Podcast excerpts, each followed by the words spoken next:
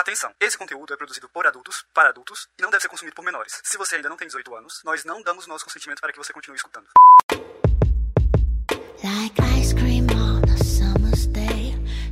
Oi, eu sou a Ada Alene, mulher cis demissexual, Domi, e hoje você pode me chamar de maior banida do Instagram. Oi, eu sou o Hugo, homem hétero, cis, switcher, e hoje você pode me chamar de cansadinho. Oi, eu sou a Kali, demigirl, omnissexual, top, e hoje a minha palavra de segurança é férias. Férias, muito bom, muito bom. Paty finalmente está de férias. Aleluia, irmãos, é pra glorificar de pé. Você está ouvindo Chicotadas, um podcast entre tapas e cuidados e demais gostos peculiares pelos quais você talvez se interessaria. Aqui nós vamos conversar sobre BDSM, sexualidade, não monogamia, poliamor e estilos de vida alternativos. Este podcast é produzido por três amigos praticantes e membros ativos da comunidade BDSM, com diferentes gostos, anos de estrada experiências, e a gente espera que você goste de nos ouvir e debater conosco sobre esse universo tão vasto e excitante. Gente, nesse episódio aqui a gente vai ler os feedbacks de vocês, que tem vários que estão aí parados, tem algum tempinho, porque a gente nem sempre consegue ler, né? Então a gente resolveu pegar um episódio inteiro só para isso. E antes da gente começar a ler as mensagens que vocês enviaram pra gente, os feedbacks, as perguntas e tudo mais, é, a gente precisa conversar sobre o fato que no último final de semana, né, que a gente tá gravando esse episódio, o nosso Instagram caiu, caiu, foi derrubado. Estamos contestando. A gente tá gravando esse episódio uma semana antes dele sair, então, nossa, seria incrível se quando esse episódio sair o Instagram já tivesse de volta, mas eu acho que é difícil, acho que a gente vai ter que ficar insistindo aí um bom tempo para tentar resgatar. E se a gente não conseguir resgatar, aí a gente começa um outro Instagram do zero, né? Fazer o quê? E aí a gente avisa, claro, enquanto isso a gente vai ver se a gente consegue usar o Twitter, é chicotadascast lá, porque Chicotadas Podcast seria muito longo. Não sabemos usar o Twitter, eu pelo menos não sei, mas vamos ver se a gente pelo menos manter um pouco ali do contato da interação pelo Twitter. E claro, a gente continua com o Curious Cat, com o e-mail e com as nossas contas pessoais no Instagram, enquanto as contas pessoais não caírem também. Bate na madeira aí. Credo, Esperamos que não caia. Nossa, não, pelo amor de Deus. Porque tá, tá difícil, complicado. Tá difícil. Eu gravei um episódio extra com o Hugo, mas eu não sei se vai dar tempo de sair antes de vocês ouvirem esse daqui. Então, só para vocês ficarem sabendo, a gente não sabe exatamente porquê, se foi por alguma varredura padrão do, do algoritmo do Instagram, se foi alguma palavra, se foi alguma imagem, porque a gente tomava cuidado pra ter uma linguagem sempre de, educativa, de não ter nada muito, nada explícito, nem perto de explícito. O máximo que tinha era uma foto ou outra de equipamento, sempre muito discreta. É, os textos também não não, tinha, não tinham nada de explícito, assim. E quando a gente aparecia nos stories, a gente nunca tava sensualizando nem nada do tipo. A gente era pessoas normais conversando com vocês no, no stories, tipo, com, Com roupa de dia a dia. normais, né? Tipo, Sim. a pessoa com as roupas mais escandalosas sou eu, porque eu uso isso no meu dia a dia. É, mas é tipo roupa preta, né? Você nunca apareceu com mega decote, nem nada Não, desse tipo. jamais. Então, assim. No máximo, alguma coisa bem trevas. Uau. É, a maior desconfiança é que, assim, pode ter sido o algoritmo do Instagram, mas a maior desconfiança é que tenha sido por denúncia mesmo. De repente, alguém que não gosta da gente, ou alguém que encontrou o perfil e achou que era muito explícito ou que BDSM é muito errado e tentou denunciar. Não, não sabemos, não tem como saber, mas vamos seguir contestando aí e vocês vão ficar sabendo aqui mesmo pelo podcast quando a gente ou resgatar a conta ou fazer outra conta, um novo endereço e tudo mais, né? Enquanto isso, vocês sabem onde encontrar a gente. E assim, macumbeiros de plantão, quero ver todo mundo acendendo vela pra Xangô com uma cerveja preta. Porque, né, isso foi injusto. Precisamos recuperar. Precisamos, não tinha nada demais lá, era um, era um conteúdo educativo mesmo. Poxa. E mandem energia positiva, Isso. rezem, acendam uma vela, é, manda luz pra gente, o que, o que soar em você pra, pra que a gente consiga faz. resgatar, por favor, porque estamos precisando e tá sendo meio que uma caça às bruxas, assim, porque várias contas de BDSM caíram. Cara, a conta da senhora Storm e a conta do senhor violinista caíram, e, tipo, eram contas que só tinham textos dentro. É muito absurdo, né? Era muito só absurdo. texto, não tinha, não tinha uma foto mais erótica, assim, que eu me lembre, pelo menos. Então, meio que parece que é uma coisa meio orquestrada, assim, então é por isso que a gente tá precisando de pensamento positivo e de proteção, viu, galera? E vamos continuar fazendo podcast, mesmo se a gente passar uma semana sem Instagram, a gente vai seguir o cronograma do podcast ainda, esse é o plano. Porque o Instagram não impede a gente de estar no, no, nos agregadores, né? Sim, sim. E a gente posta deixando claro que é linguagem explícita e os agregadores de podcast não tem essa frescura de ficar banindo quem fala de sexo, não. Esse super moralismo, né? Pelo amor de Deus. Sim. Ah, e eu queria agradecer todo mundo que apoiou, que mandou mensagem positiva, que tá torcendo pra gente recuperar a conta, viu? Valeu, galera. E a gente meio que sabia que tinha essa chance, mas realmente até o momento não tinha nada que justificasse isso. A gente não levou nenhum strike antes da conta cair. Então, tudo bem esquisito. Porque se tivesse tido algum strike, alguma chamada, tipo. Aí fazia sentido, né? É, mas foi do nada, assim, do nada mesmo. Enfim. Se você é iniciante nesse universo do BDSM, a gente não recomenda começar a ouvir os Chicotadas por esse episódio aqui. Comece sempre por nossos episódios 1, 2 e 3 para saber mais sobre o podcast, os termos e expressões que usaremos aqui e a base necessária para se praticar BDSM com consciência. Nesse episódio aqui, especificamente, a gente menciona algumas práticas consideradas avançadas e duas das perguntas respondidas terão aviso de gatilho. Uma está relacionada a um relato de possível abuso e a outra contém descrições de práticas consideradas extremas. Vai ter áudio de aviso de gatilho logo antes de cada uma delas para você ter a oportunidade de pular esse trecho se quiser e eles também estão indicados na descrição do episódio. E aí agora a gente vai ler algumas mensagens e perguntas que vocês mandaram pra gente nos últimos meses, começando pelo Curious Cat, que na última vez que a gente leu, a gente não pegou as mensagens do Curious Cat. Até tinha gente cobrando essa semana, viu? Mas a gente vai ler todas dessa vez. Bom, uma pessoa em novembro deixou pra gente lá no Curious Cat. Passando aqui só pra lançar um conceito novo chamado pod drop, que é quando acaba o episódio e bate aquela tristezinha de ter que esperar o próximo. Achei tendência.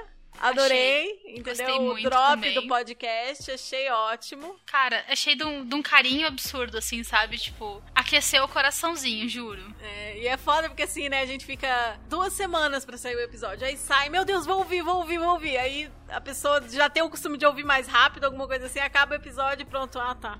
Mais duas semanas agora. Maratona o episódio, né? Tipo, porque apesar deles serem grandes, dá pra você ouvir num único dia. Se eu escuto o podcast de 4 horas no único dia, o que, que é duas horinhas só? E sempre assim, quem é podcasteiro mesmo, ouve, ouve na velocidade 2, na velocidade 1,5. Então, passa rapidinho. Ai, gente, eu não consigo ouvir nada nessas co- velocidade muito alta, não consigo nem prestar atenção na galera falando.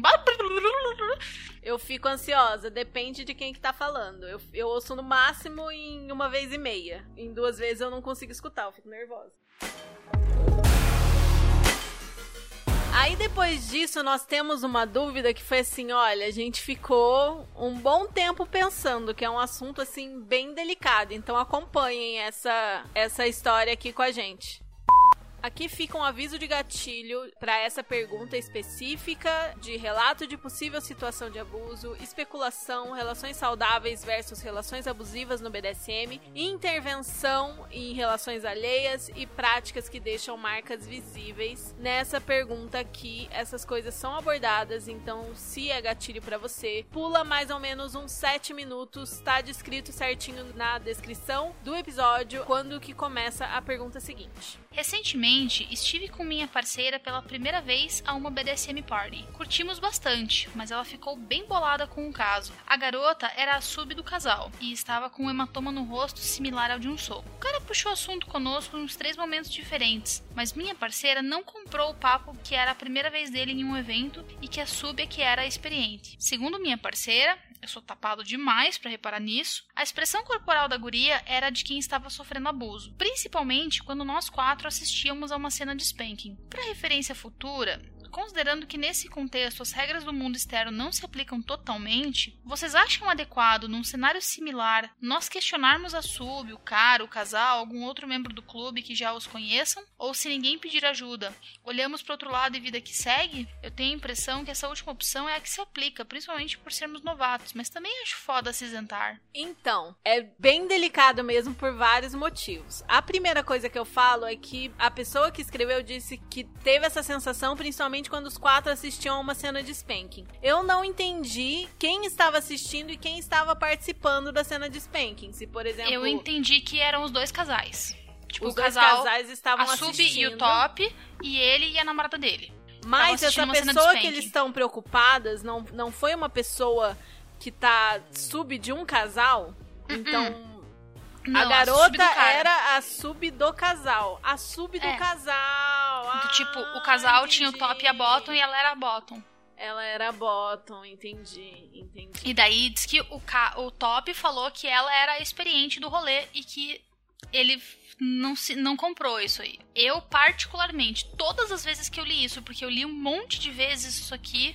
Lá no Curious Cat, eu li quando você botou ali na a pauta a primeira vez, eu li hoje de novo, duas, três vezes aqui. Todas as vezes eu fiquei com esse gosto amargo na boca, sabe? E eu, eu Kali, primeiro conversaria com quem tá organizando a festa pra saber se conhece essas pessoas e explicaria assim, falar, ó, eu realmente eu sou iniciante aqui, eu sou uma pessoa novata, eu não sei se eu tô, né, overstepping any Vendo boundaries. coisa onde não tem, É, né? vendo vendo chifre em cabeça de cavalo, mas eu acho que a gente deve sempre pecar pelo excesso de cuidado. Então, eu iria até o organizador do, do evento e ia questionar assim: ô, você conhece o, o casal ali? Conheço. Ela tá com um hematoma no rosto. Isso é normal? Ou ainda, conver- pegaria, pegaria, por exemplo, as duas pessoas que são bottom nos dois casais, daria aquele hint assim, do tipo, ah, eu sou, sou bottom do, do casal de cá e ela é bottom do casal de lá. Eu ia chegar assim, nossa, guria, corajosa. Corajosa porque, ah, marca em um lugar visível, nossa, eu não conseguiria sair na rua jamais com um roxo no rosto. Dar uma assuntada e ver se aquilo foi realmente consensual. É, não sei. Eu acho que isso seria mais assim, se já tivesse criado aquela intimidade, se já tivesse feito a amizade, assim.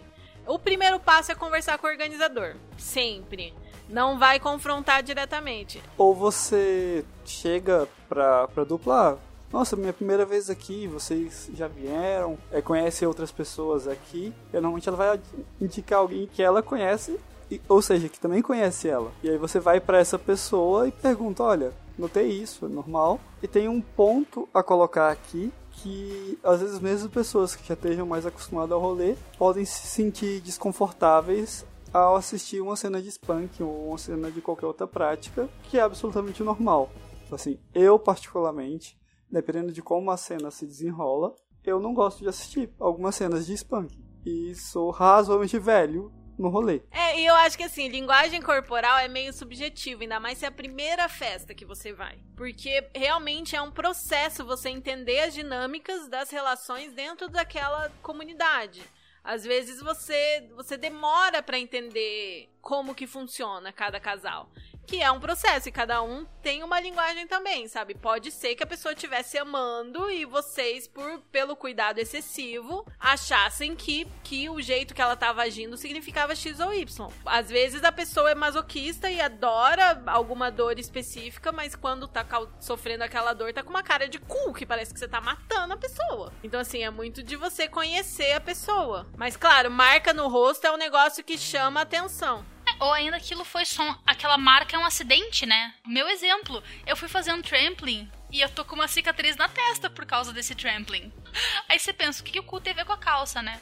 Mas eu fui fazer, eu fui fazer um, um negócio, aí ele achou que eu estivesse caindo e levantou o rosto e eu bati com a testa. Pronto! Tô, fiquei com um galo gigantesco, cara sangrando no meio do rolê. Nossa, E a galera se assustou, tá ligado? E não foi nada no final das contas. Aí vão pensar, meu Deus, a Kali apanhou. Não, mas, mas eu entendo, tem que, tem que fazer alguma coisa mesmo, mas. Sim. Mas não pular, não se precipitar na conclusão de o que é que aconteceu afinal, que às vezes é natural, é da dinâmica deles, o, o roxo é algum acidente ou é alguma prática que as pessoas gostam, porque tem gente que gosta de prática mais pesada nesse sentido. Apesar de ser super perigoso atingir o rosto e tal. Mas, mas vamos lá. Eu e você, por exemplo, gostamos de dar tapas na cara. Um errinho num tapa na cara fica roxo. Verdade? Se a gente fizer Verdade. assim, é dois palitos pra ficar Pode roxo. acontecer, pode ser um acidente também. E tem gente que gosta. Tem uma gringa que eu já ouvi num podcast. Ah, ela é maravilhosa. Ouçam podcasts com a Rain the Grey, que ela é incrível. E ela é bem louca, assim, sabe? Bem louco. O perfil de risco dela é bem louco. E ela amava levar soco no rosto. ela amava. Ela só parou depois que ela teve uma paralisia facial e demorou para recuperar. Aí ela achou melhor dar uma parada, mas ela disse que ela achava a coisa mais linda. Ela tá com os dois olhinhos roxos, ela parecia um pandinha. Era a coisa mais fofa. Ela amava ficar de olho roxo. até que ela teve uma paralisia facial. Não, acho que eu vou dar uma parada. Acho que talvez não seja muito, muito seguro. Perfil de risco. Bem intenso. Não façam isso em casa. Não faça isso em casa. Aí a próxima mensagem é a gente recebeu da Van, daqui de Curitiba, num grupo que a gente tava. Ela falou assim: Bom dia, gente. Acabei de colocar em dia e escutar tudo e tá muito bom o conteúdo. Parabéns pelo material. Está me ajudando a abrir a cabeça para outras experiências, expectativas e até algumas vontades que andavam meio esquecidas e tal. Até o momento estou adorando, pois deu para perceber que tem uma pesquisa por trás dos episódios e não somente um achismo baseado em vivência ou opinião pessoal. E aí nesse ponto, claro que surgem as discordâncias, como somos muito plurais, temos preferências diferentes. Por exemplo, não despertaria meu interesse a Top Little e tá tudo bem. Essa pessoa não deixaria de ser menos top ou mais top, porque não é a representação daquilo que me atrai. Vão ter outros é, subs que vão se sentir atraídos e todo mundo fica feliz porque ninguém vai estar se limitando. Posso emoldurar esse, esse comentário e pôr assim na, na minha parede, assim, de tão lindo que ele foi? É isso, tá ligado? Pra mim é isso. Eu não consigo nem comentar ele porque ele é, porra, perfeito. Sim, muito obrigada, Van. Que bom que você tá curtindo. Tô adorando acompanhar aí essa sua nova fase. Esperamos ter muitas aventuras pra contar mais pra frente, né? Quando essa pandemia acabar aí, voltar aos rolês e tudo mais. Por favor, acaba logo. Vem vacina. Pois é, Van, muito bom a gente ver. E é muito aquilo de isso não é meu, fe- meu fetiche, mas ok, né? E você tentar achar o seu parzinho do chicote, ou parzinho da algema, pra, pra te combinar. Aí teve num grupo que nós todos estamos, né, uma interação da Tatá com a Gypsy, que foi bem fofa também. Apenas queria dizer que estou ouvindo chicotadas e, gente, Alene, Kali, Hugo, como deixar um fetichista com tesão em áudio? Episódio 4. Umidade relativa do ar até mudou aqui. Quando eu ouvi o episódio 4, eu só pensei, quando a Aline tá falando dela, falando sobre estar feliz quando o contatinho tá feliz com outra pessoa. Me senti representada. Começaram com tapa na cara. Eu não tenho maturidade pra alguém falando sobre tapa na cara sem me derreter todinha. Olha, eu entendo e eu endosso. Gente, tapa na cara é muito bom. E esse episódio fez, fez sucesso, né? Da gente contando nossas vontades e nossos fetiches, e nossas práticas preferidas. Acho que o pessoal gostou, né? De ouvir, de imaginar, de lembrar. Que a maioria tá meio parada, né? A maioria absoluta, né? Pelo amor de Deus, tá difícil. Ai, gente, faz tanto tempo que eu não bato numa bunda. Faz bastante tempo. Mas eu não posso reclamar, porque eu amarrei anteontem. É, mas a gente ainda tá muito melhor que o Hugo, coitado. Muito O melhor. Hugo faz, que o- tipo, mais de um ano, mais de um ano mesmo, 100%. A última Hugo, vez que foi amarrado foi abraçado. no aniversário do ano passado, pra uma Pecado. foto. Tem mais de 14 meses que eu não fiz uma sessão, de verdade. Ai, As próximas mensagens que a gente vai ler é da Ana Atada. Eu acho que o Instagram dela ainda não caiu. Ana.atada. A gente espera. Que ela mandou lá pelo Insta e falou que podia falar qual é o arroba dela. Ela falou assim: Estou ouvindo o podcast e adorando. Ouvi uma frase que adorei, deu até vontade de ter uma camiseta escrita. BDSM é um eterno cuspir pra cima e cair na cara. Adorei, hahaha. Essa frase da, da Cami que gravou com a gente o episódio 8 e que a gente já falou várias vezes aqui no podcast, né? Estou gostando muito dos temas e do posicionamento de vocês. Já está na minha meta para depois do fim do mundo. Ir pra Curitiba ser amarrada pela Kali e ter um after com a Ada. Oh, meu Deus. Oh. Muito fofinha. Oh, fofa. Venha, venha. Assim, ó, passando o fim do mundo, já já quero esse rolê, tá? Vamos, vamos. Aí depois ela falou assim: Adorei o episódio 7. A conversa de vocês é muito gostosa. Me sinto numa mesa de bar com vocês. Espero que um dia aconteça mesmo. Adorei as dicas. E adorei a indicação do site XR University. Eu não conhecia. Ansiosa pelo próximo. Abordando os temas de forma leve e divertida. Tem que ser assim mesmo. Várias pessoas, vivências e experiências. Uma troca. Eu sou fã de carteirinha do podcast de vocês. Quando vocês estiverem fazendo a carteirinha, pode me enviar a minha. Ah, adorei. Oh, Já Pode deixar. Não, a, pra Ana a gente já tem que escrever, já tem que deixar anotado, né? Mandar fazer a camiseta e mandar a carteirinha. e amarrar e dar aftercare. Nossa, É a oficial que eu, eu tô, eu tô bem é na pilha de fazer essa camiseta, hein? quero. Eu real quero fazer essa camiseta. Sim. Sim, sim. Eu só não piro porque eu não posso usar a minha.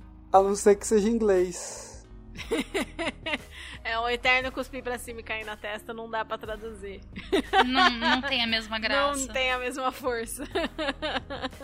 Não, é aquela coisa, né? Você, você pode usar quando você voltar pra as metrópoles, digamos assim. Sim, sim. Aí a próxima mensagem é da Débora. Ela fala assim: Oi, gente, tudo bom? Eu sou a Débora e queria mandar um depoimento e duas dúvidas para vocês lerem em algum episódio, se quiserem, claro. Podem falar meu nome, mas não precisa falar o arroba completo. Bom, eu conheci o Chicotadas porque eu conheço a Lênia, aqui de Curitiba, e já sou ouvinte do outro podcast que ela participa. Então, quando vi ela divulgando o Chicotadas, já fui ouvir também. E agora já posso dizer que sou ouvinte oficial. Ouço sempre que sai o episódio novo e adoro. É muito legal e importante ter uma fonte acessível e descomplicada para aprender mais sobre BDSM. Obrigado pelo trabalho de vocês, de verdade. Dito isso, tenho duas dúvidas super aleatórias, pois sou uma pessoa curiosa. Primeira dúvida: sobre os clubes, casas, baladas fetichistas de Curitiba. Qualquer pessoa pode entrar, mesmo não sendo conhecida no meio BDSM? Eu sei que em alguns lugares precisa vestir trajes específicos para poder entrar, mas são todos assim? Por exemplo, se eu quiser ir num dia para curtir o rolê e assistir algumas práticas lá, eu posso simplesmente comprar o ingresso e ir? Porque eu tenho muita vontade, mas sinto que não vão deixar eu entrar usando roupas comuns. KKKK. Vamos responder essa daqui primeiro antes de ir para segunda dúvida. Qualquer pessoa pode entrar, mesmo não sendo conhecida no meio BDSM? Sim e não. Sim, qualquer pessoa pode entrar, porém é feito uma entrevista e tal com a proprietária do local antes caso você não seja indicado por alguém ou não seja levado por alguém. Se você quiser ir, cola na gente que é sucesso. Sim, exato. Eu conheço a Débora, se quiser colar na gente pós-pandemia, bora lá. É nesse lugar de Curitiba, né? Cada lugar é. vai ter a sua regra a respeito disso. Por exemplo, o Dominatrix em São Paulo tem porta pra rua. É só você ser maior de 18 e entrar na porta que você consegue entrar. Faz a comanda na porta. Faz a comanda na porta. Uhum.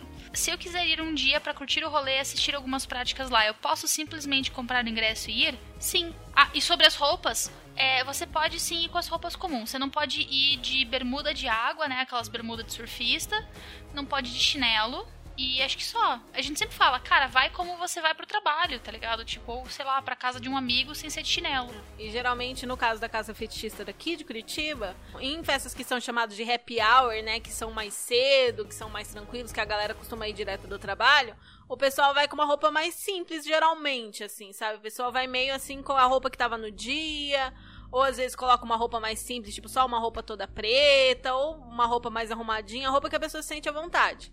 Geralmente, quando é festa de final de semana, que vai até de madrugada, a galera se monta mais. Mas também não é obrigatório. Se você quiser, se você não quiser se sentir nada desconfortável, é só você botar uma roupa preta que você tá totalmente no, no código de vestimenta, assim. Uhum, super de boas. E é super tranquilo. As pessoas, é, antes de ir, a gente tem essa imagem mesmo. Eu lembro antes de ir na minha primeira festa, eu tava assim: Meu Deus, o que, que, que eu vou fazer? Como que eu vou me vestir? Eu vou estar muito peixe fora d'água.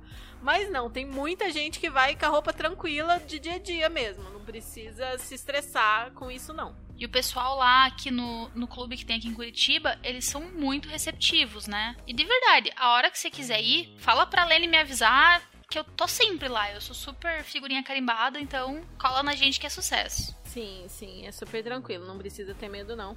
E eu acho que tem mais alguma pergunta sobre isso mais pra frente, mas se você tá muito preocupado, assim, o, o melhor esquema é. Melhor coisa é você intimar uma amiga ou um amigo pra ir junto com você pra fazer o parzinho, porque aí se você ficar um pouquinho deslocado, você tem ali alguém para conversar com você, pra estar tá junto com você, pra assistir junto, pra ir embora junto. Mas a galera costuma ser bem receptiva com quem é novo e tal, pra justamente para a pessoa se sentir à vontade quando chegasse. Quando eu ia nos, nos rolês, eu sempre me esforçava ao máximo para tentar enturmar as pessoas novas que estavam chegando assim. A galera costuma ser assim mesmo. Segunda dúvida.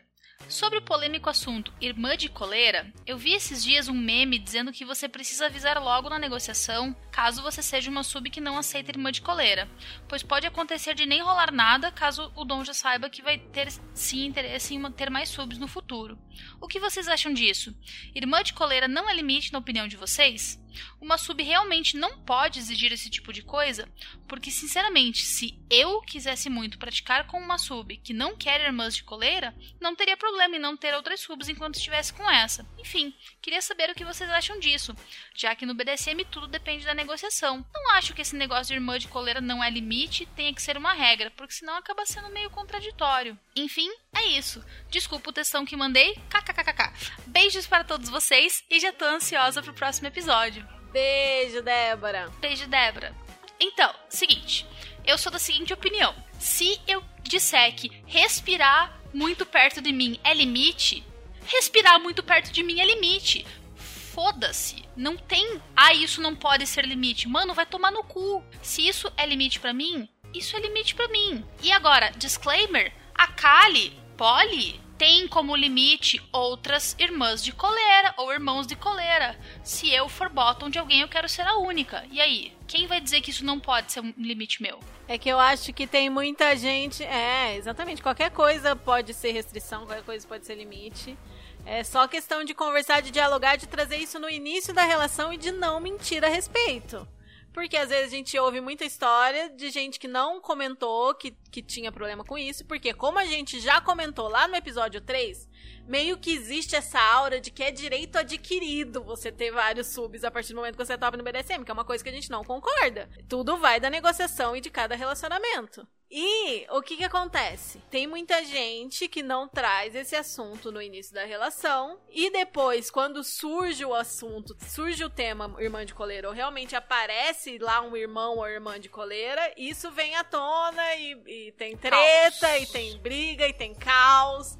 Então é isso que a gente tenta evitar. O que acontece com as pessoas que falam que que irmã de coleira não é limite, tem, tem duas situações. Um, ser um, um caga-regra. Ou dois, a pessoa só enxergar que práticas podem ser limite, por exemplo. No Isso é bem comum, de, né? É, no sentido de assim, coisas que você vai fazer podem ser limites, mas fatos da relação são fatos da relação. É outra parte da negociação, não é limite, entendeu? Então, então acaba tendo um pouco essa confusão. Eu entendo esse segundo ponto de vista, mas o ponto de vista dos cagadores de regra que dizem que top pode ter quanto sub quiser e pronto, esses podem ir tomar no cu. Endosso não, cada é palavra que a Lene falou. Mas assim, é, não, não eles é podem ir tomar no cu sim, para ver se eles têm algum prazer na vida e param de ficar cagando regra. Enchendo o saco dos outros. Oxi. Mas de verdade, assim, eu acho isso uma cagação de regra sem tamanho, sabe? E falo numa boa, cara que na relação que eu tive com meu ex-dono, eu tinha como limite irmãos de coleira ou irmãs de coleira. Tipo, falei, não quero, cara, eu quero ser a única princesinha no rolê. E ele falou, beleza. Tudo bem que facilitou bastante que ele é mono, né? Mas eu era a única princesinha no rolê.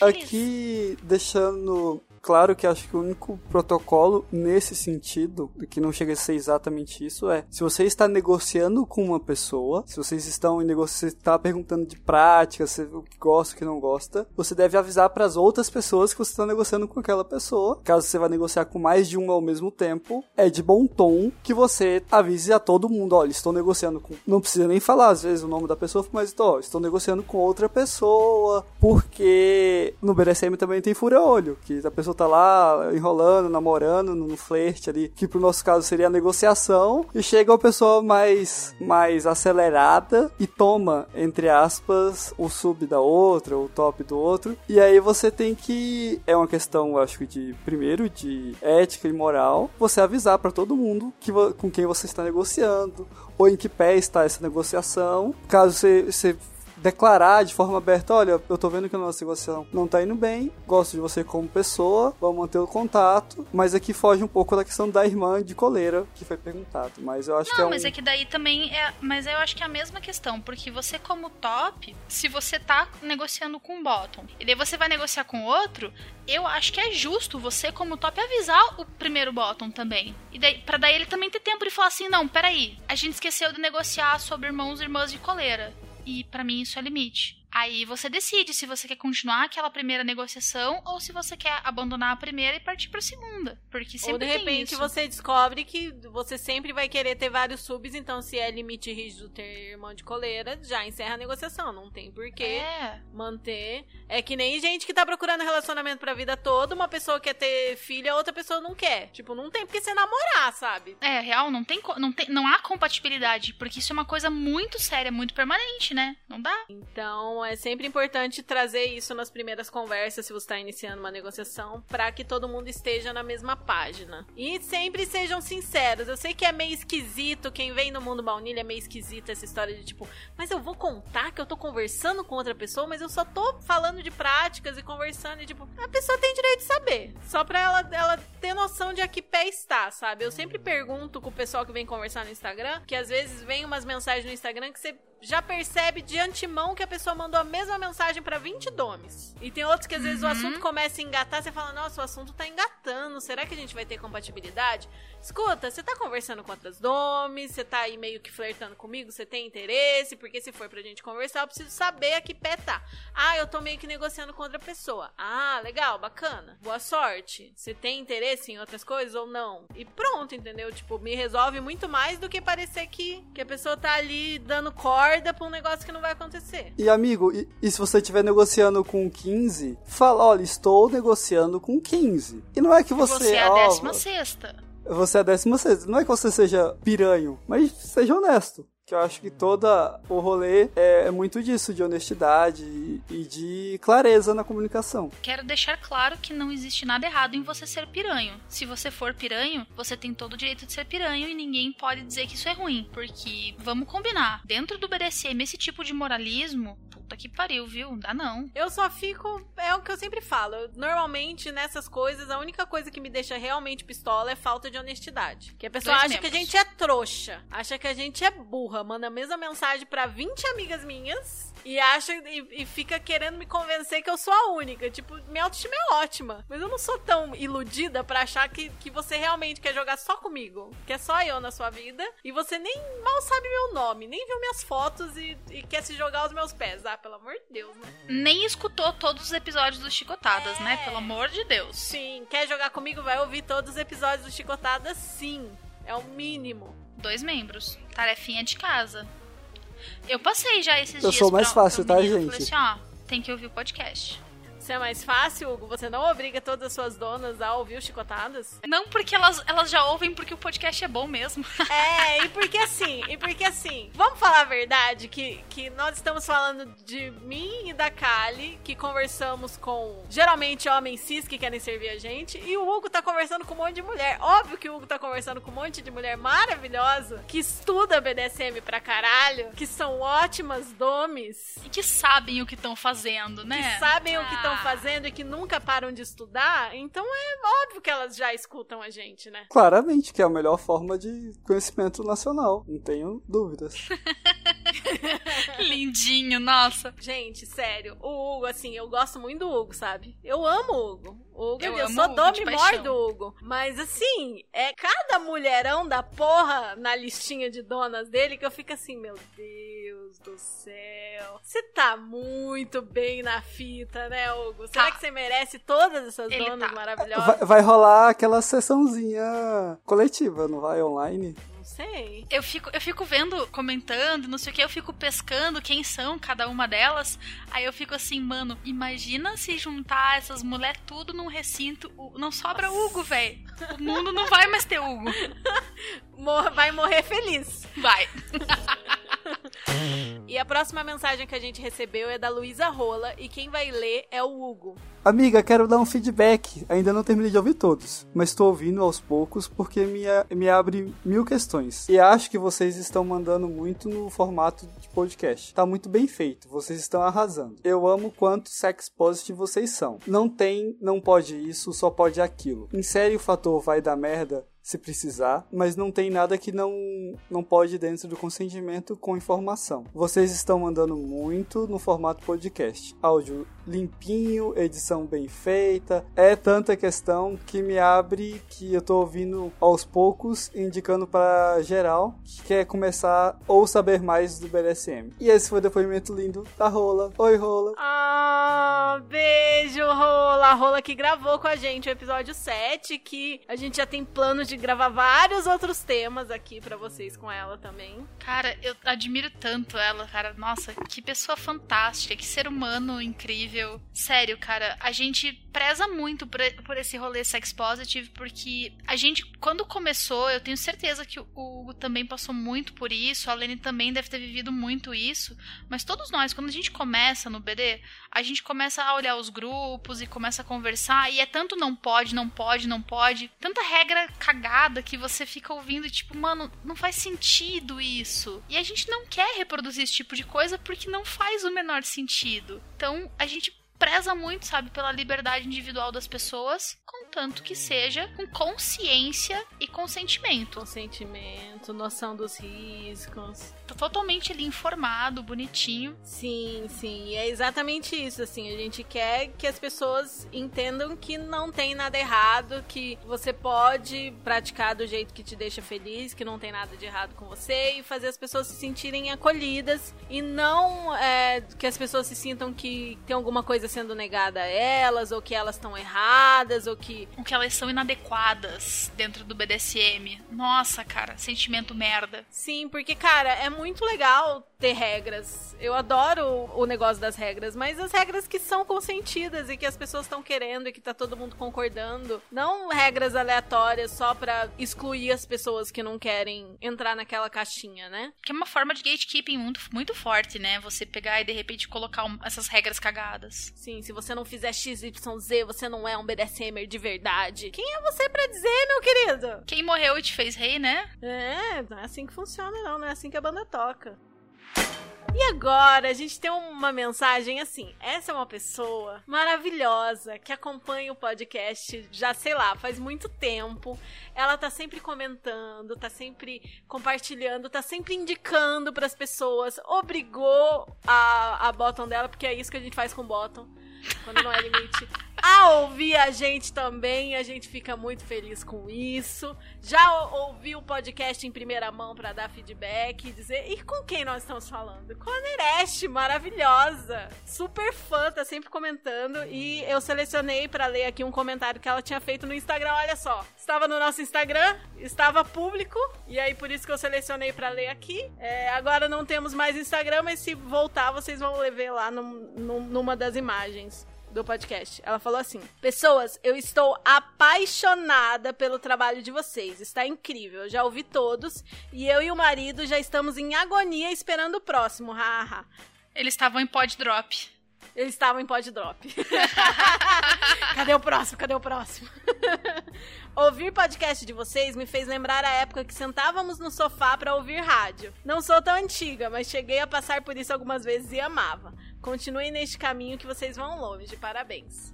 Ai, meu Deus! Oh, é muito, muito fofa, obrigada, gente. Obrigada, querida. E ela, ah, ela tá sempre comentando, sempre dando força, sempre indicando a gente. Isso é maravilhosa, viu? Outra, outra que merece carteirinha quando a gente tiver a carteirinha, né? Nossa, certeza.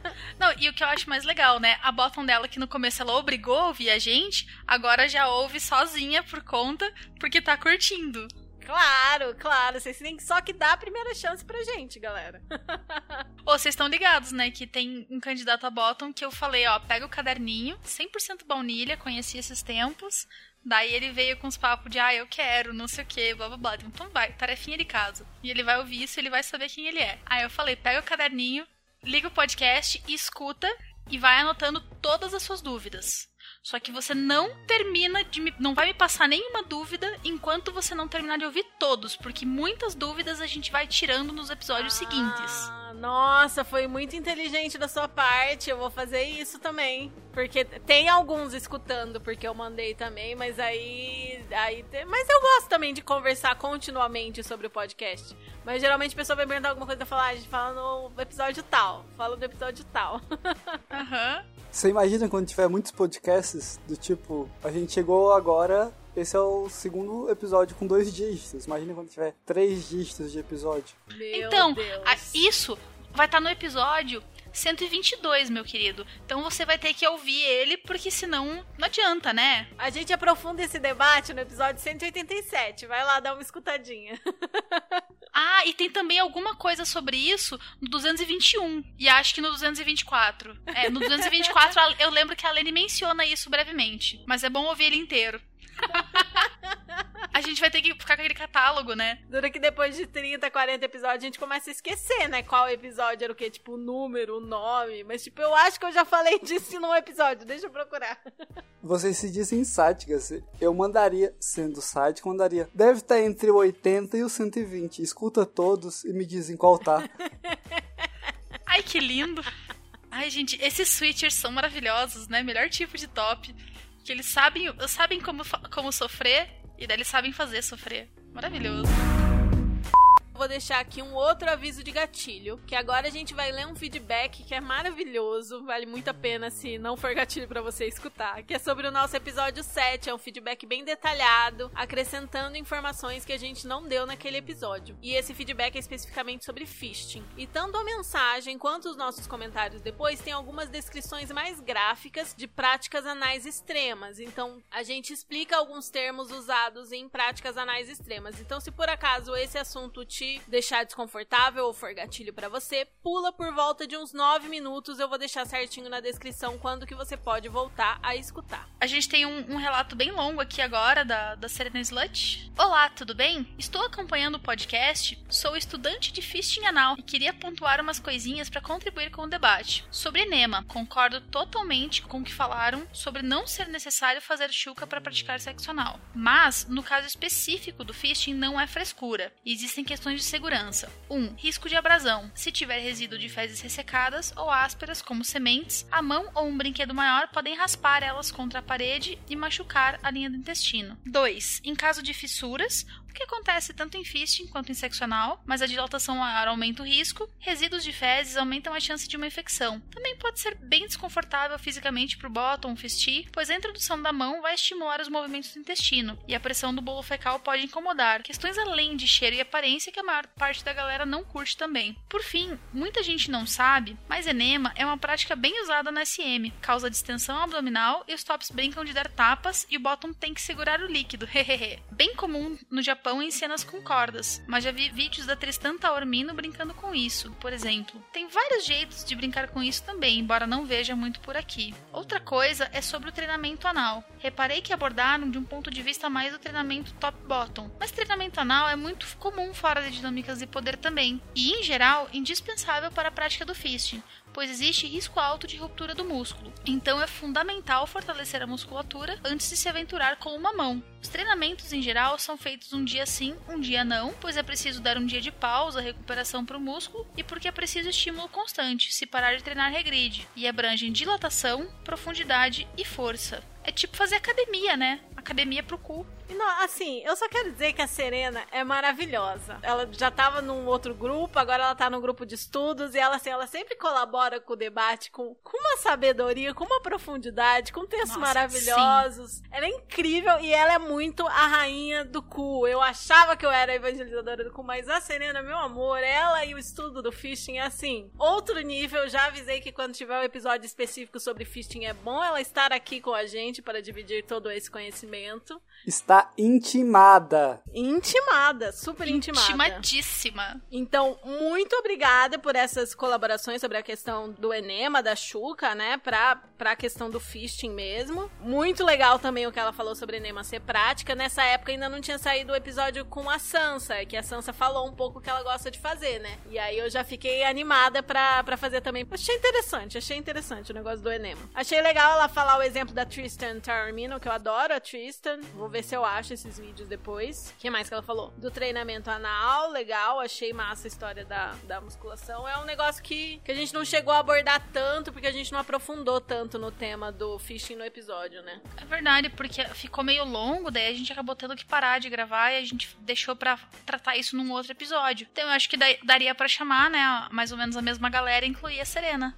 Sim, sim. Não, no episódio de, de Fisting tem que ter o Matheus e a Serena, pelo menos, com certeza. Nossa. E aí eu agradeci a mensagem dela e falei: Caraca, você sabe muito, né? Manda, você escreve sobre isso, você tem outras, outras informações para passar pra gente e tal, porque realmente é muita informação no BDSM e, e nem eu, nem a Kali, nem o Hugo, a gente não estuda tanto o Fisting a fundo, né? Então é ótimo que tudo isso pode ser trocadilho, né? A fundo, aprofundar, estudar a fundo.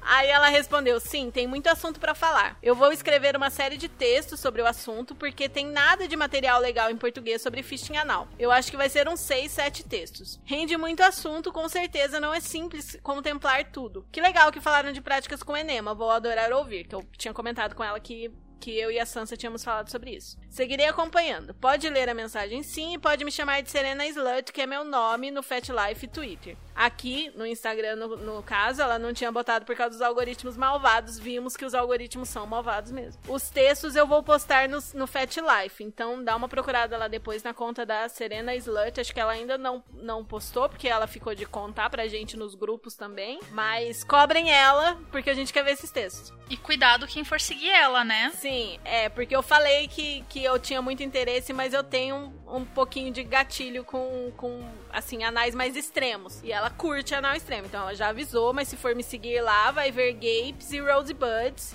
Se quiser, te mando quando escrever. O gape é quando você. Isso acontece muito quando em filmes baunilha de sexo anal. O cara tira o pau do cu da mina e ela fica segurando a bunda aberta e dá pra ver dentro do cu. E normalmente quem gosta de anal extremo faz isso com objetos, dildos, etc., grandes. Que daí fica aquele senhor gape. A janela aberta. Gape, a tradução de gape é vão. Então é tipo, vê dentro, vê o oco, vê o vão. E Eu o Rosebud, o você consegue. Gente! Você consegue explicar a Rosebud? Porque esses dias a Serena explicou no grupo, eu fiquei tipo, caramba! Muito bom, porque eu, eu, eu não sabia da, daquela informação que ela deu. O Rosebud, ele é literalmente botão de rosa a tradução. O que, que é isso? É quando a pessoa consegue, com a musculatura, expelir um pedacinho do, do próprio reto. Aí ele fica com aquela. uma- ele parece um botão de rosa mesmo, porque é um. chega a ser bonitinho, assim. Um pedacinho, assim, sabe, do, da parte interna do, do, do reto. Ele fica pra fora com todas as dobrinhas. Aí a pessoa consegue puxá-la de volta, tipo, só descontraindo o músculo. Tipo, é bem louco. E uma coisa que eu achei muito legal que a Serena explicou pra gente no grupo é que as pessoas que são muito bem treinadas analmente e fazem isso, elas fazem isso espontaneamente porque elas querem, porque elas têm um músculo muito forte, elas conseguem expelir e trazer de volta. Quando a pessoa tem Rosebud, não é a mesma coisa de quem tem um acidente, precisa fazer uma cirurgia no reto, Do por prolapso. exemplo. Do É prolapso, diferente. é diferente. Eu achava que Rosebud e prolapso eram meio que a mesma coisa e ela explicou pra gente que não é. Eu Então, por isso que achava. vai ser, então por isso que vai ser muito incrível quando a Serena puder gravar com a gente. É muita esse informação é muita de qualidade coisa, e hands-on, né? Tipo, dela É. saber por experiência também. Uhum, e a pessoa Muito estudar mesmo, saber do que tá falando, muito legal. Bom, depois dessa gravação, quando eu tava editando, eu fiquei em dúvida se realmente tava tudo certinho o que a gente falou, né? Porque, como eu falei, a gente não estuda fisting a fundo. A gente sabe o que os nossos amigos que fazem contam pra gente, o que a gente lê na internet, mas não chega a ser tão avançado quanto alguém que estuda especificamente fisting anal. Então eu quis confirmar com a Serena que o que a gente tinha falado fazia sentido e tava certinho, que a descrição do gape, do rosebud, do prolapso estavam ok. Então eu perguntei pra ela, e aí ela me respondeu falando que a gente não tinha falado nada errado, que tava ok o jeito que a gente descreveu, mas que dava pra acrescentar informações a mais. E ela já me mandou um áudio explicando o que tinha ficado faltando ali, né? Que a gente tinha explicado bem parcialmente, basicamente. Como ela já mandou um áudio, ela fala super bem, a voz dela é deliciosa, eu já pedi pra colocar esse áudio aqui. Então agora vocês vão ouvir a própria Serena explicando, complementando essas informações que a gente deu, porque acabou que a gente deu informações mais limitadas, restritas e dava para ampliar esse tema, então ela explica bem certinho nesse áudio que vocês vão escutar agora. Sobre o Rosebud, vocês explicaram ele como esse empurrar para fora. Ele pode sim ser esse empurrar um pouquinho para fora, fazer força e aí inchar ali as veias e, e fazer o botãozinho. Mas o Rosebud ele também pode ser tipo só uma consequência física mesmo, de ficar inchadinho ali, ficar machucadinho na hora. E, enfim, as veias incham e fazem o botão. Então não, não necessariamente todo Rosebud foi forçado para fora. Mas muitas vezes sim, tá? Então assim, o que vocês explicaram de maneira geral tá certo, só tô complementando para conhecimento. E na questão do Rosebud ser diferente do prolapso, eu adicionaria uma camada. Tipo assim, o Rosebud é diferente do prolapso prática, que é diferente do prolapso médico, né? Vamos dizer assim. O Rosebud, quando forçado, ele é um comecinho de um prolapso, mas ele não chega a fazer a retirada de todo o canal anal para fora. Ele é só um, esse inchar de algumas veias ali em volta. E o prolapso prática é fazer, mas fazer com controle. O prolapso médico é perder completamente o controle, o canal retal sair para fora, quer dizer, o reto todo sair para fora e não voltar, que é uma emergência médica, né? Então, sim, é, o Rosebud é diferente do prolapso prática, que é diferente do prolapso médico. Tirando isso, eu mudei meu nick e não avisei vocês, mas enfim, não, não, não vão precisar considerar mudar nada por causa disso, imagina. Eu estou usando Serena Rose agora e bastante por causa do algoritmo do mal mesmo, e aí, né, tirei o slut de tudo e agora adotei o Rose pra minha personagem aí. mas é isso aí. No próximo vai o, o Nick. E que legal, já tô animada para saber e para ver todo o episódio. Ai, gente, não é linda? Muito obrigada, Serena, por ter enviado esse áudio, ter complementado tão lindamente esse episódio. E eu acho que eu posso falar por todo mundo que eu tô super ansiosa pra gente finalmente gravar esse episódio aí sobre fisting algum dia, porque realmente são muitas informações muito interessantes para trocar sobre esse assunto. Eu vou ler a última pergunta. Vamos aqui com a pergunta anônima do Curious Cat. Dicas para quem é extremamente tímida, nível de ser antissocial mesmo, mas quer muito começar a praticar. Alguma dica para jovens adultos que se interessam muito pelo BDSM e moram ou dependem ainda dos pais ou responsáveis? Privacidade e liberdade aqui em casa é quase zero. Carinha de desespero. Eu acho que nessa segunda você tem lugar de fala, né, Hugo? Eu sou, eu sou tímido também. Já fui tímido, É, pelo menos. Já foi. Mas uma nível piranha, antissocial, Não, eu acho assim, a internet, ela é um veículo muito bom pra gente que, é, que tem alguma, alguma restrição quanto a isso. Eu já fui uma pessoa muito tímida, hoje em dia não sou mais, mas assim, cara, eu sempre falo, fake it till you make it. Finge que não é tímida e põe a cara pra jogo, assim, sabe? De verdade, criar um personagem pra si, com o seu próprio nome, as, su- as suas próprias características, porém um essa pessoa, essa persona não é tímida, cara, isso funciona demais, demais. Você sentar e entrar naquele personagem que é você, só que se você não fosse tímida, isso vai acabar te ajudando a vencer de uma vez por todas, assim, ao longo do tempo, a sua timidez usa a internet, né, cara? Pra começar, pra conversar com as pessoas e tal. E não, tem uma, um- vai ter um momento em que não vai adiantar. Você vai ter que ter uma dose de coragem pra ir até a pessoa. Tipo, conhecer, pra jogar. Primeiro respeite o que você está sentindo e sinta e entenda. E aí ver se essa. da onde vem essa timidez. Se às vezes vem de algo de autoestima meio baixa, que às vezes pode estar ligado. E aí veja se é necessário e se tem disponível ajuda profissional para isso, ou se não, se não, tá tudo ok. É só falta óleo de peroba na cara. E eu acho que aí, aí eu vou dar uma dica contrária à que a cara acabou de dar, que é, às vezes você não quer se expressar você mesmo, dependendo do nível de interação, você pode criar, principalmente no BDSM, uma outra persona, que é outra, que aí tem outro nome, tem outro background, e brinque um pouco com isso, e, e se aproveite brinque disso. com essa, esse personagem, essa persona. É, esse personagem, e, e se divirta. Eu só recomendo não mentir pra ninguém, tá ligado? A gente tem que também ser honesto, né? No, no- naquilo que assim, você não precisa nem falar o seu nome baunilha num, num primeiro momento, mas lá na frente. Quando você estiver entrando numa negociação, vai ser, esse tipo de coisa vai ser importante. Seu nome, sua idade, etc. Isso vai ser importante. Então, não minta a respeito disso, mas também você não precisa se prender. Você, por exemplo, a gente tem nicks eu sou a Kali, mas meu nome é Patrícia. Para mim, tanto faz. Quer me chamar de Pat, quer me chamar de Kali? Chama do que você quiser. Pode chamar de Pedro também, se, se te fizer feliz. Mas a Kali e a Pat são essencialmente, para mim, a mesma pessoa.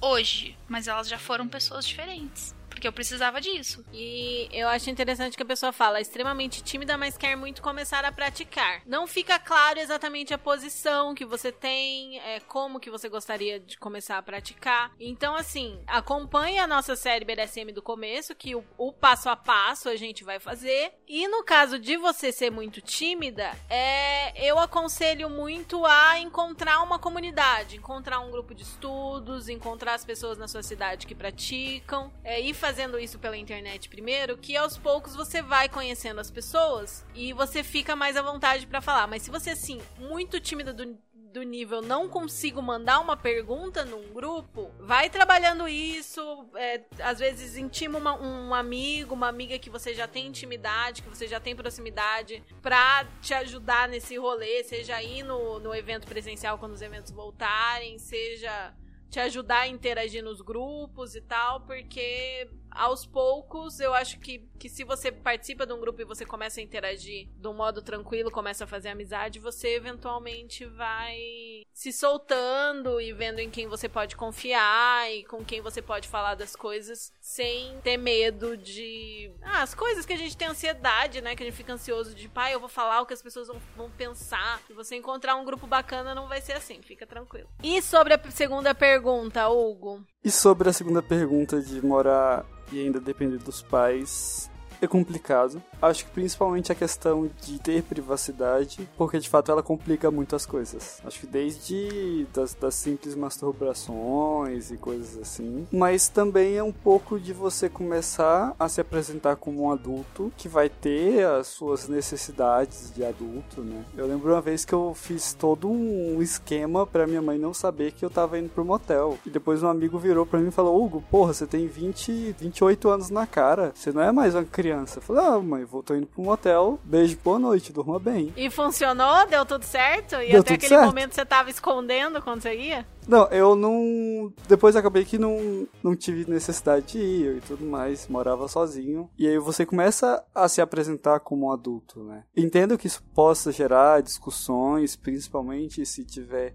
Normalmente a geração anterior é mais conservadora. Se tiver questões religiosas, aí eu, eu tiro essa minha dica, porque de fato pode ser algo mais complicado e tudo mais. Mas é muito uma questão de performar como adulto e olha, tô saindo, meu protocolo de segurança é esse, se eu não voltar em tantas horas é esse número e ok. Isso aos poucos, fazendo testes e vendo como a família se comporta com essas informações. E a questão de privacidade também, eu entendo que às vezes não tem muito como pedir, principalmente para as pessoas mais velhas. Mudar hábito é muito complicado, né? Eu tenho um problema que meu pai não bate na porta, ou ele bate abrindo, então ele bate e já abre, ele não, espera a resposta nem nada. Aí eu tive que arrumar uma forma de trancar o quarto, aí eu troquei a fechadura, agora o quarto tranca. E se eu acho que vou fazer qualquer coisa que eu não quero que ele interrompa, eu fecho. E aí é muito uma questão de você se construir como uma figura independente, né? Que seria você cortar o cordão umbilical pela última vez. É, mas aí depende de família pra família na questão da pessoa depender ainda dos pais, né? Tem pais que são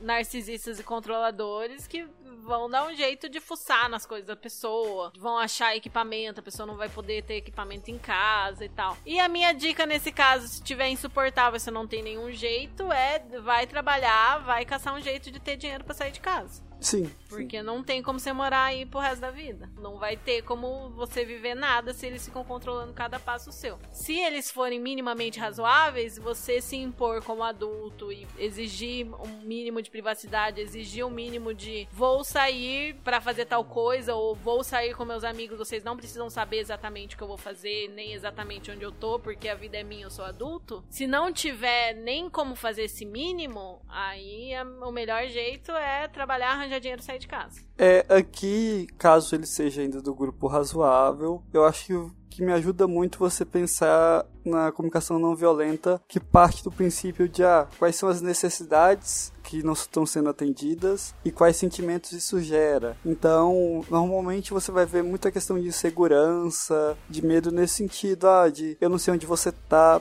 por exemplo, meus pais não entendem, ou pelo menos não entendiam, a ideia é que eu saía com um amigo para ir num lugar e de repente a gente ia para três ou quatro lugares diferentes e eu voltava com outra pessoa totalmente diferente porque o rolê muda. Se você já saiu uma vez de noite, você sabe que isso é comum. Mas aí eu explicava, olha, eu saí com a pessoa principal, mas pode ser que eu mude. Se não aparecer, essa pessoa talvez possa me dar informações melhores, mas ok. E lógico, se eles forem razoáveis, seja razoável e entenda quais são as necessidades deles e qual a sua necessidade real para você ir conversando. Ah, eu comecei a praticar BDSM, eu já morava fora da casa dos meus pais, já morava sozinha com meu ex-marido. Eu também. Não morava sozinha com seu ex-marido, mas já morava sozinha.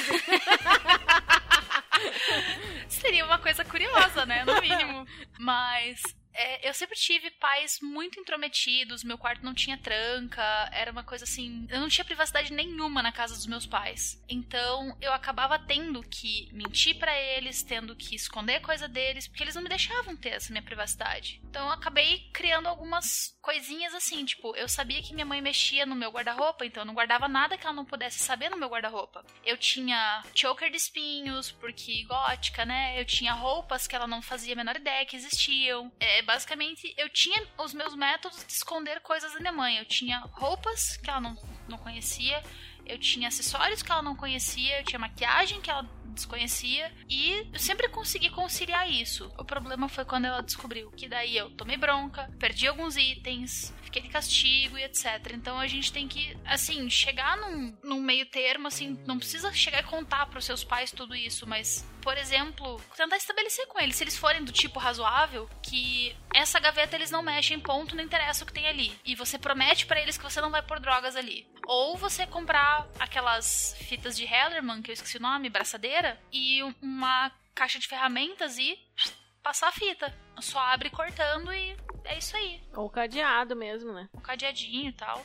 É, dicas para esconder coisas, tira a gaveta e às vezes fica um fundinho falso lá, ó, delícia. Bom, gente, essas foram as perguntas que a gente decidiu responder hoje. Tem bem mais, a gente tá indo em ordem, tá? Então, num próximo episódio, a gente responde as outras. Se a sua mensagem ainda não foi lida, não foi respondida, ainda será. Mas, aproveitando esse momento, eu vou passar só uma pergunta na frente que mandaram essa semana, que foi a seguinte. Agora que o Insta caiu, o Twitter e o Curious Cat vão ganhar mais atenção? Esperamos que sim. Ajudem a gente. Sigam a gente lá no, no Twitter, arroba chicotadascast. A gente já respondeu várias perguntas do Curious Cat aqui hoje. Vamos tentar aí lidar com todas essas. Todas as redes sociais. Tentando aparecer um pouco mais na rede que a gente sabe que não vai cair, né? Mas torçam pro nosso Instagram voltar. Pra gente conseguir Música de, de, teoria de conspiração. Será se essa pessoa que mandou a mensagem que derrubou o nosso Insta pra gente ler a pergunta dela no Curious Cat? Coincidência?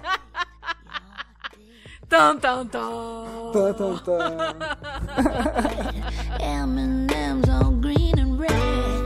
Outra pergunta que eu vou passar na frente, porque é bem simples de responder, e alguém mandou no Curious Cat o texto bem assim. Eu vou morrer se eu não descobrir o nome da música que toca de fundo nos primeiros episódios. Qual é o nome daquela música? E eu tô aqui pra dizer, não morra, pequeno gafanhoto. O nome dessa música, essa música é de um banco de dados, acho que por isso que fica um pouco difícil de achar, não é uma música famosa, né? Eu fui procurar músicas que tinham o uso liberado, né, pra não acontecer do podcast cair por direito autoral ou qualquer coisa assim. E essa música chama Delicious e é de uma artista que chama Ruby Amanfu. Ruby, Ruby em inglês, A-M-A-N-F-U. É muito boa, né? Eu tenho tem outra música dela que eu, que eu coloco aqui nos, pod, nos podcasts também, mas eu acho que você perguntou especificamente na música da abertura, chama Delicious, da Ruby.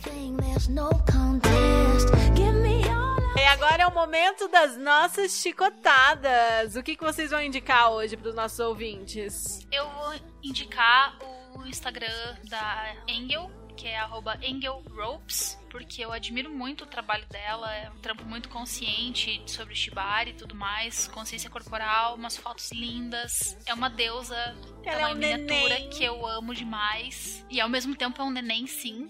Agora, essa semana, enquanto a gente tá gravando aqui, até o episódio sair, infelizmente já vai ter acabado, mas ela tá participando do Nós Brasil, que é uma conferência de shibari maravilhosa, cheia de gente incrível. Vocês provavelmente vão conseguir pegar o depois, né, o after, as fotos, os relatos, etc. E foi organizado pela galera do Shibari Entre Nós, de Brasília. Eu tô bem triste porque eu fui convidada, né, pra, pro Nós Brasil, mas eu não tava num momento muito bom na época. Era pra eu estar participando, então um salve com muito amor pra todo mundo que tá participando aí da conferência, que só vão descobrir que eu dei esse salve depois. Mas beijo pra todos vocês. Vocês são incríveis. E a minha chicotada de hoje é o Shibari Steady, que está com lives aí todo mês de março. As primeiras lives são gratuitas e dá pra você assistir, faz o cadastrinho lá, não precisa cadastrar o cartão, que você tem acesso tanto às aulas que são gratuitas, quanto essas lives abertas. Eu vi que depois o episódio deve sair dia 15, dia 20 vai ter, já começa a primeira só pra membros, né? Eu assisti uma esse sábado, dia 6, com a Gorgone, bem interessante. E eu vou indicar dois Instagrams pra você estudar também. Hoje a gente tá temático, hoje a gente tá indicando coisas de Shibari, coisas de BDSM. Vou indicar dois perfis que tem textos, que eu espero que continuem de pé, que o Instagram não derrube, porque agora a gente tá num ponto que a gente não sabe mais o que, que vai ser derrubado o que, que não vai ser. Que é o Instagram do Dark Room, da Senhora Storm. Inclusive o perfil da Senhora Storm foi derrubado, mas o Dark Room continua. Que é arroba Dark Room. Vou deixar na descrição. E também o arroba Hacking Sex, Hacking Sex. O Hacking Sex é da Lu e ela lançou essas semanas atrás alguns textos excelentes, com umas reflexões bem bacanas sobre, a- sobre a comunidade e tudo mais. E ela também fez uma série é, com os termos básicos do BDSM recentemente. Então tem ali bem chutinho em, sei lá, uns 12 posts, eu acho.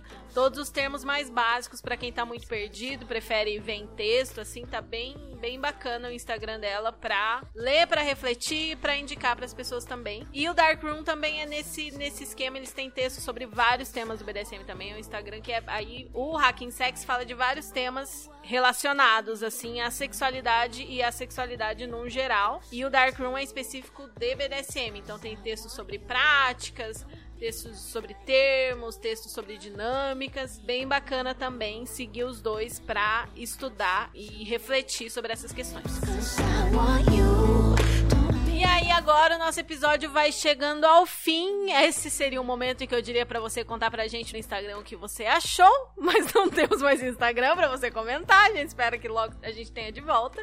Obrigada a todo mundo que mandou mensagem, que mandou dúvidas. Se a gente ainda não leu a sua mensagem, a gente ainda vai lê-la no futuro. Aguarde. Se você tiver qualquer comentário a fazer, seja feedback positivo ou negativo, puxão de orelha, pergunta, sugestão de temas ou mesmo pra anunciar um produto local ou serviço, manda uma mensagem pra gente. Você pode enviar no Twitter, que é chicotadascast, no e-mail, que é chicotadaspodcast.gmail.com ou mandar uma mensagem anônima pro nosso Curious Cat, que é Chicotadas Podcast. Ou ainda, se você quiser mandar uma mensagem em áudio, você pode mandar lá no nosso Anchor, anchor.fm barra chicotadas. Lembra de seguir a gente no seu agregador de podcasts favorito e avaliar o nosso podcast também, se tiver a ferramenta lá no agregador. Manda que a gente vai adorar e pode ler a sua mensagem, não revelaremos o seu nome sem a sua permissão, é claro, em um dos nossos próximos episódios. E para entrar em contato pessoalmente com cada um de nós, é só nos seguir nos nossos Instagrams pessoais. O meu é arroba rainha.ada, o da Kali é arroba riggerkali e o do Hugo é arroba aprendiz underline bondage. Esse foi o Chicotadas de hoje. Obrigado a você que nos ouviu até aqui e esperamos que tenha gostado. Lembrando que nós somos apenas amigos não especialistas que amam esse universo e querem tornar o conteúdo sobre BDSM, sexualidades alternativas e não monogamia mais acessível para mais brasileiros. Não temos nenhuma intenção de sermos donos da verdade e queremos criar um ambiente saudável para a troca de experiências e o debate com vocês que nos escutam. Nossos episódios serão lançados a cada duas semanas, sempre nas segundas-feiras, e esperamos te ver de volta por aqui no próximo. Com o fim da nossa sessão, chegou a hora do aftercare. Qual vai ser o aftercare de vocês hoje? Eu vou jantar e assistir Big Brother. Ai, que delícia! Eu vou dormir. Tá na hora já, né? Amanhã, às seis da manhã, eu tô de pé.